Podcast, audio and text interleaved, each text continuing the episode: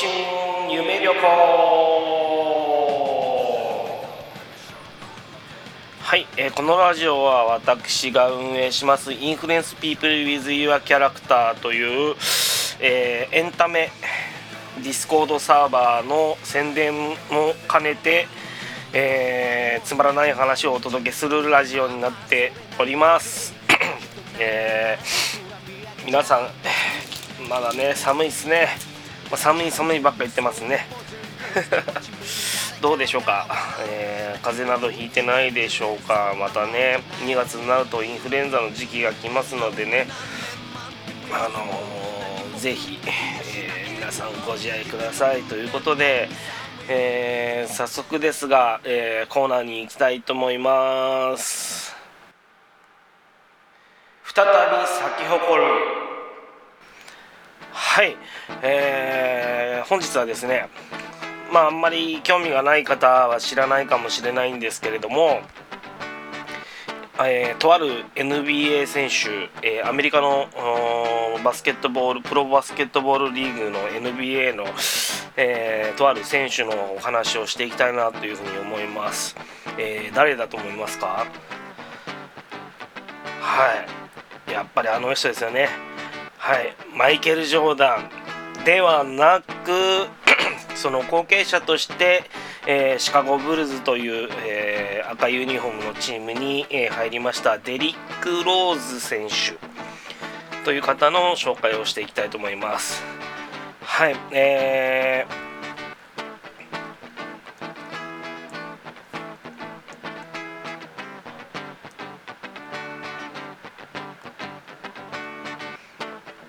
はい、え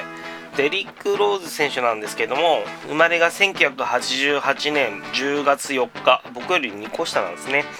えー、アメリカ合衆国イリノイ州シカゴ出身のプロバスケットボール選手という形になっております。年齢がま35歳ですね。今でも現役ですね。191センチと割とうんプロバスケットボーラーというか NBA 選手では、小柄な方ですね。はい、えー、では、えー、早速入りたいと思います、えー、この方ですね高校時代にですね2度の州チャンピオンに、え、導きます。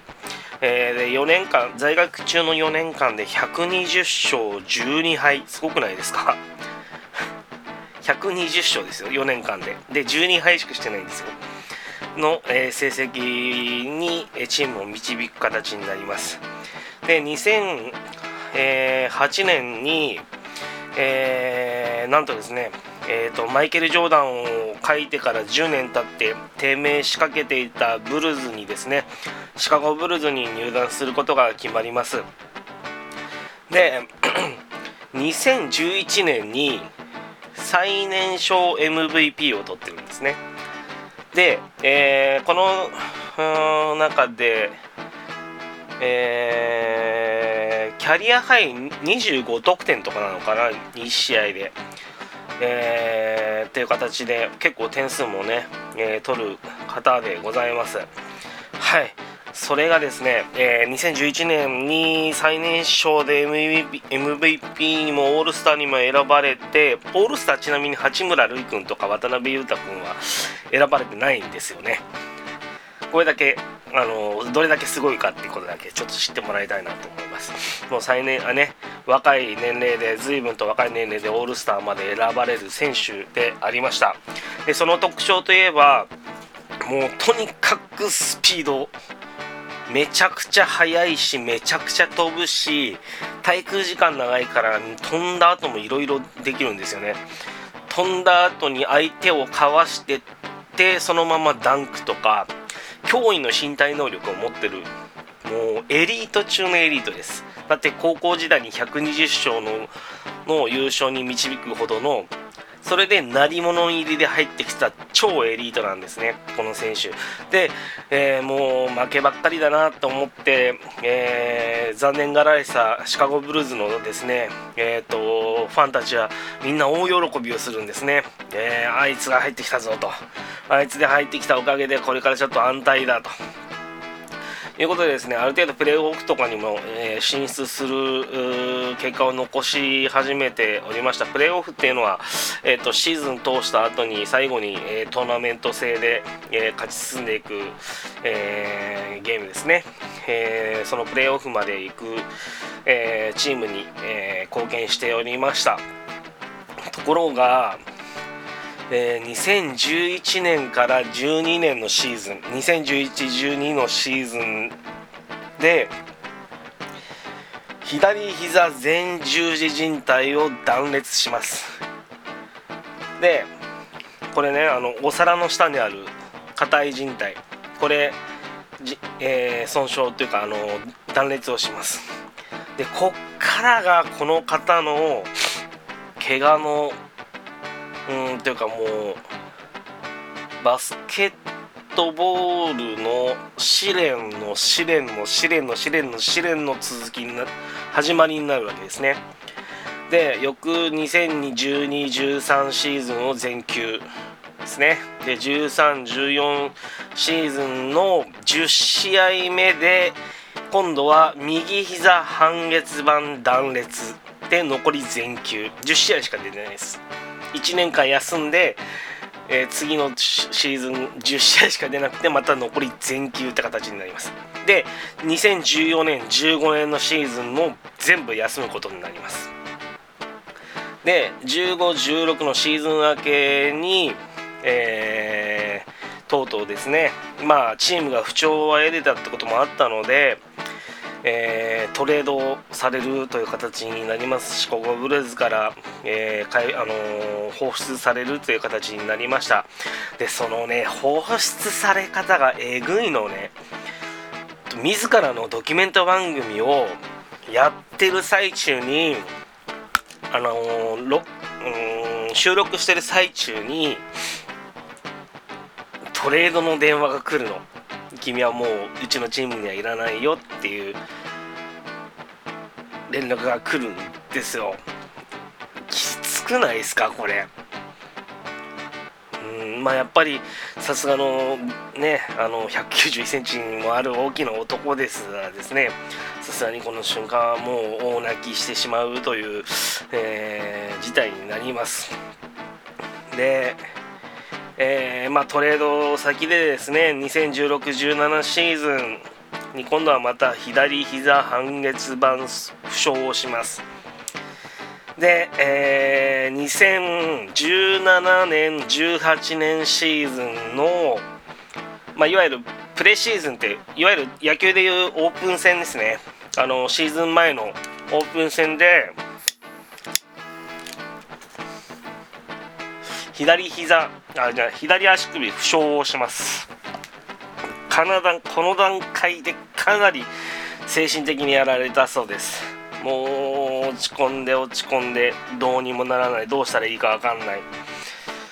ねっていう中で、えー、とうとうですねこの2017-18シーズンにいたチームもトレードされて他のチームへ行ったんですがすぐに解雇されてしまうという形になります。ねとうとうキャリア中キャリア初ですね。あのキャリア初というかキャリア中に所属チームを失うという形になってしまいます。で、まあ、いわゆるバスケットボールファンからですねもうあいつは終わったと。なんだ大したことなかったじゃないかと。怪我ばっかしやがってと。で君はもう引退した方がいいよだなんてねあの元バスケットプレーヤーのねあのシャキール・オニールに言われたりとかねテレビで言われたりとかしてもう相当、えー、失望されてしまいます。ファンにですね、まあ、だけど2018年19年シーズンかな？にミネソタ・ティンバーウルブズというチームに行きます。でこの時にある試合でキャリア,、えー、キャリアハイ50得点をなんとこの選手叩き出すんですね。で まあ当時、えー、みんな復活と騒いでいたんですがまあやっぱり分かる人から見るとプレイスタイルが変わったと。これは復活っていうよりもなんか何かシフトチェンジしたんじゃないかなと。いうことをみんな感じていたそうです。で、えー、やっぱデリック・ローザーですね。かつての自分には戻れないと悟り以前のようなスピードで相手を置き去りにするプレーではなくて代わりに怪我のリハビリ中にコツコツと磨き上げたテクニックが花を咲いた瞬間であったと。キャリアハイ50点ってだって100点ゲームとかで、えー、約半分は自分が取るってことですからね。5人中。なかなかできないことです。これをですねえー、と怪我をした、えー、怪我をし怪我に見舞われまくった、うん、デリック・ローズがこれを叶えたわけですね。で周りは復活だって言うんですけど復活ではないと。もうかつての自分には戻れない。けれどもじゃあ代わりにこういうことをやっていこう。ああいうふうにやっていこう。ああいう工夫をしていこう。ということで叩き出した自分のハイスコアなわけです。ね、よくね、あのうつ病とかそういう病気にかかってる人ね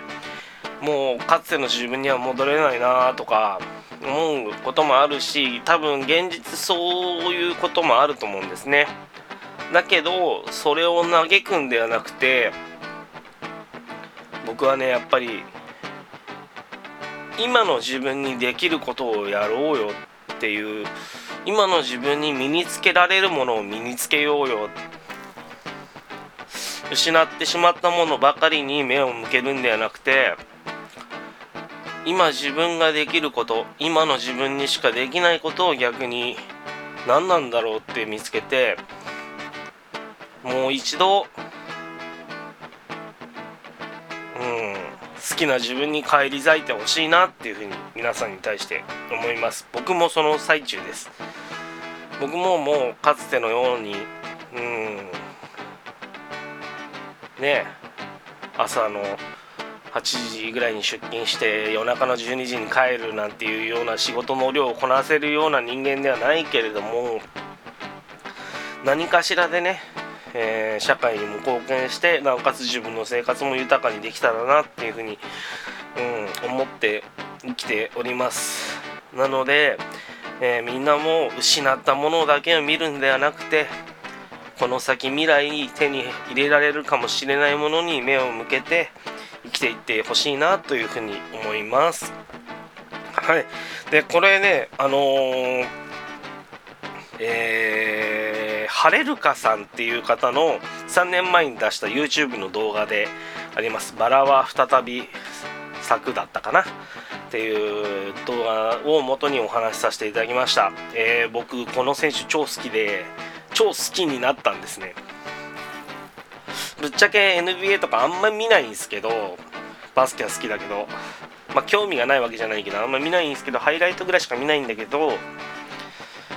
うーんこの選手に関してはプレーが好きとかそういうことじゃなくて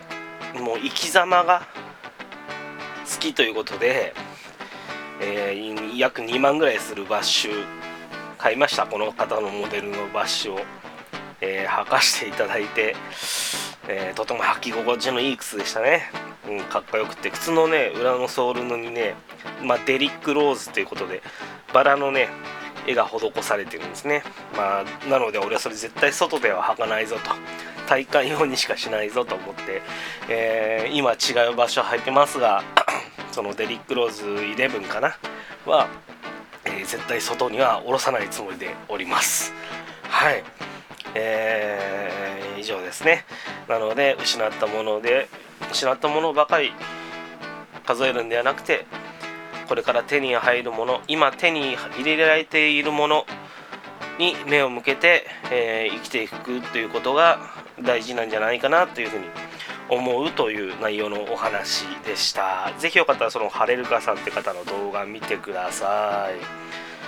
はい、次のコーナーに行きます。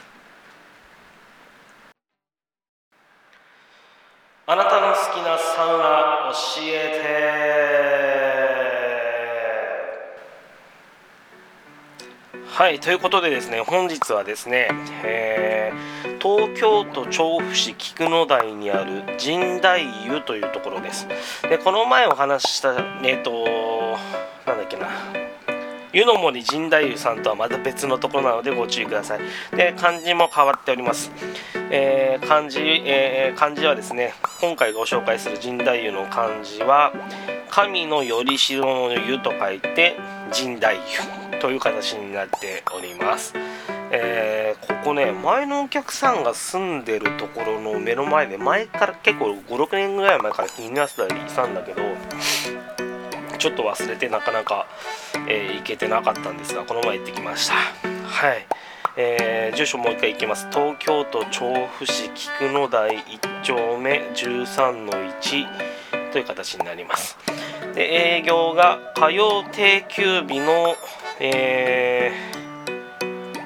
ー、それ以外が14時23時という形になります。でお風呂の内容なんですけどここもなんかね結構広かったっすね、えー、ジェットバスと普通の浴泡風呂が一緒になってるところと,、えーと、薬湯と電気風呂があるところがあってで、えー、まあ露天風呂ではないんですけど外にあのー、外の空間というか何て言うんですか？があって、えー、まあそこにお風呂があってあとは整いどころがあると。でここね寒くてもその壁がついてるんであのー、まあある程度寒い日でも外で整えるのかなって感じになります。サウナはここは確か結構広かったかな。でも定員があるので、えー、その日その日で今日の定員は何人までですかっていうふうに聞いて、えー、そのルールに従って入ってください。僕の時は土日で8人までって言われてたかな。でも結構ね8うんとね 温度計嘘くさいんだよな。108度って書いてあるけどそんなにはないと思う。95度ぐらいかな。ちょっと暑いぐらいのサウナですね、えー、そこでサウナ3セット入ってその後交代浴を3往復ぐらいして体がポッカポカになって出ていきました、えー、結構良かったですね、えー、ぜひぜひ行ってみてください。はい。では、えー、以上になります。は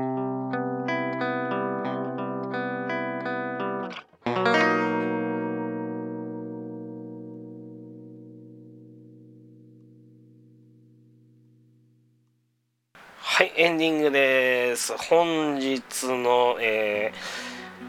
ー、ご案内ですね。は、えー、相変わらずなんですけども、 Influence People with your character というディスコードサーバーが、えー、運営しております。えー、何か夢があるとかやりたいことがあるけど始めるのが怖いっていう方応援させていただきます、えー、何もやることがないっていうことも方もあのぜひぜひ応援させていただきます。えー、ねあの、サーバーに入って逆に、え、クリエイターさんの絵とかを見て自分もやってみたいなと思ったら思うほどなんかこうやりたいことが見つけられたらなっていうふうに思いますのでぜひぜひあの僕は何の才能もないからとか、えー、ね僕は何もできないからって言わずにぜひぜひ入ってください。もうねお話しするだけでもねお話しする場所もあるのであのー、ねオンライン通話する場所もあるんでそこでみんなでただただただただだらだらと喋っていただいても全然構いません、えー、で入り方はですね多分あのー、ツイッターを通した方が早いと思います。で、えー、公式ツイッターがえー、アットマーク小文字で IPYC1014 アットマーク小文字で IPYC1014 という形になっております。はいぜひ入ってくださいね。で、えー、あと、えー、そのディスコードサーバーのですねイラストレーターさんが SUZURI のお店をオープンさせました、えー、名前がよしさんという形の方ですね。でこれもツイッターのプロフィール欄からあのすずりの URL 貼ってありますんで入っていただければと思います。えー、アットマーク YOS ちょっと待ってね。ごめんなさい。アットマーク YOS24621318 アットマーク YOS24621318 よしというああのアカウントになってます。そこのプロフィール欄からすずりの URL 踏んで飛んでください。では以上になります。バイバイ。バイブー。またねブルブルブルブルブルブルブルブル。帰り酒よみんな。